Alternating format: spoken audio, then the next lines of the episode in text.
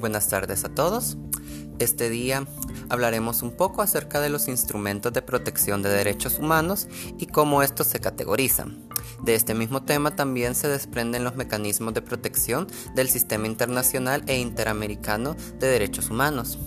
Luego abordaremos un poco más acerca de los derechos civiles y políticos y si deberían existir mecanismos de exigibilidad. Luego para finalizar hablaremos un poco acerca de un tema actual a nivel regional y nacional, el cual es el no haber firmado el acuerdo de Escazú por parte de El Salvador y las posibles consecuencias que pueda tener en el ámbito regional.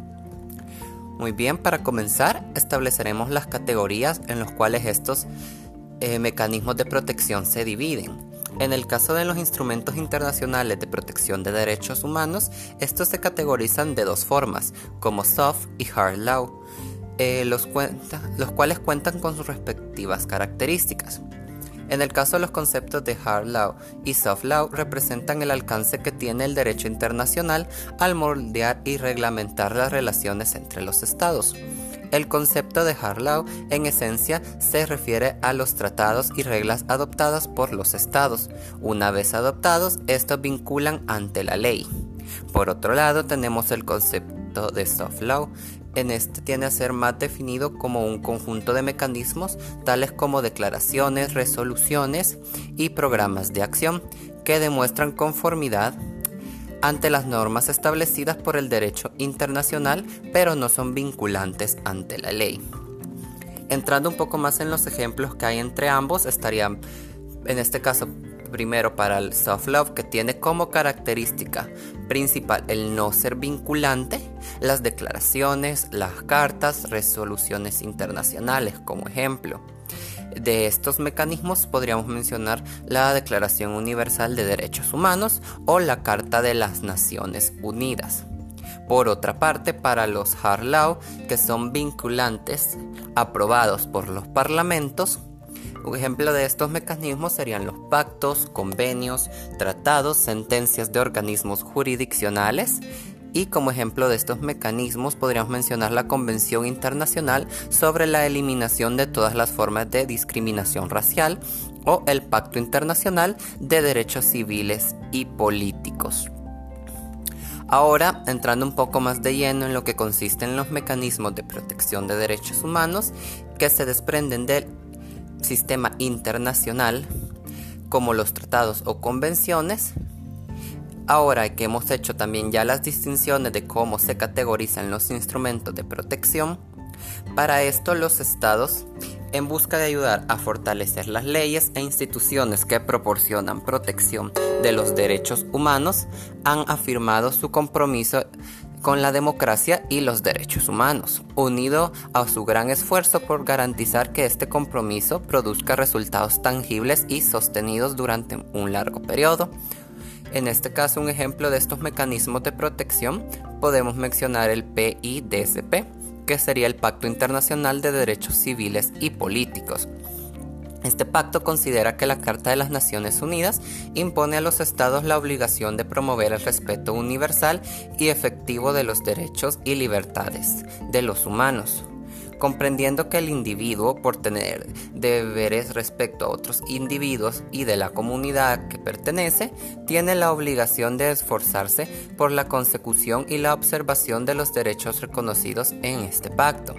También se menciona en este pacto algunos de los efectos vinculantes que se generan para los distintos estados que participan dentro del mismo, como podemos mencionar en este caso el artículo 40 contenido dentro del pacto, que menciona que los estados partes en el presente pacto se comprometen a presentar informes sobre las disposiciones que hayan adoptado y que den efecto a los derechos reconocidos en el pacto y sobre el progreso que hayan realizado en cuanto al goce de estos derechos. Este también se puede mencionar que en el plazo de un año deberán contar con la fecha de entrada en vigor del presente pacto con respecto a los estados partes interesados. En lo sucesivo, cada vez que el comité lo solicite este tipo de información de cómo se comprometieron a las disposiciones que han adoptado por el pacto. Otro mecanismo de protección que podemos mencionar sería el CMW, que sería la Convención Internacional sobre la Protección de los Derechos de todos los trabajadores migratorios y de sus familiares.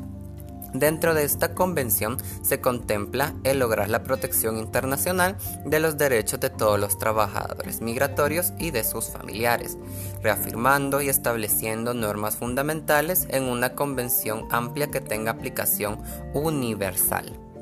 En parte de este texto, la Convención se menciona algunos de los efectos vinculantes que se generan para los distintos estados participantes, como el caso del artículo 73 en cual los estados presentarán al secretario general de las Naciones Unidas para su examen por el comité un informe sobre las medidas legislativas, judiciales, administrativas y de otra índole que hayan adoptado para dar efecto a las disposiciones de la presente convención así como también el artículo 84 en el que cada uno de los estados partes se compromete a adoptar las medidas legislativas y de otra índole que sean necesarias para aplicar las disposiciones presentes dentro de la convención. Ahora que entramos a los mecanismos de protección de derechos humanos del sistema interamericano, también podemos mencionar y exponer tres de los cuales son muy importantes en materia de defensa y protección de derechos humanos dentro de este sistema, de los cuales el primero podría ser la Corte Interamericana de Derechos Humanos y la Comisión Interamericana de Derechos Humanos, que en este caso sería la Corte IDH y la CIDH. En este caso, la CIDH es un órgano principal y autónomo de la Organización de los Estados Americanos, OEA, encargado de la promoción y protección de los derechos humanos en el continente americano. Está integrada por siete miembros independientes que se desempeñan en forma personal y tiene su sede en Washington. Fue creada por la OEA en 1959 y en forma conjunta con la Corte Interamericana de Derechos Humanos, instalada en el año de 1979, es una institución del Sistema Interamericano de Protección de los Derechos Humanos. En el caso de la CIDH realiza su trabajo en base a tres pilares fundamentales, que sería el sistema de petición individual, el monitoreo de la situación de los derechos humanos en los Estados miembros y la atención a líneas temáticas prioritarias. Y como tercero y último de estos instrumentos que podemos mencionar para la protección de derechos, podríamos mencionar la Convención Americana sobre Derechos Humanos, también conocida como Pacto de San José. En este los estados, parte de la convención, se comprometen a respetar los derechos y libertades reconocidos en ella y a garantizar su libre y pleno ejercicio a toda persona que esté sujeta a su jurisdicción, sin discriminación alguna por motivo de raza, color, sexo, idioma, religión, opiniones políticas o de cualquier otra índole origen nacional o social, posición económica, nacimiento o cualquier otra condición social del individuo. Para los efectos de esta convención, persona es todo ser humano. Ahora, si nos centramos en los derechos, habría que preguntarse, ¿son antagónicos los derechos individuales y sociales? ¿Sería necesario consagrar mecanismos de exigibilidad de derechos sociales? En este caso, podemos mencionar que la distribución de derechos a nivel global era algo vital y necesaria luego de la Segunda Guerra Mundial, aunque no todos los países se preocupaban o regulaban este tipo de derechos como lo son los derechos sociales. Este tipo de derechos se han visto afectados por aquella imagen de defender y regular los derechos de aquellos grupos más vulnerables ante los ojos de países occidentales que no creían en su importancia, valor o ese objetivo primordial primordial que buscaban alcanzar los derechos sociales. Su falta de estructura era una de las recurrentes excusas para restarles valor frente a otros tipos de derechos, ya que estos al buscar una reorganización económica o de trabajo venían a afectar a aquellos sectores con mayor privilegio y posibilidad de exigir legalmente sus propios derechos. Esto abre también un camino de exigibilidad al reparo de daño causado a ciertos sectores de la sociedad y a solventar esa falta de mecanismos legales que es necesario que se realice también una redistribución de los mismos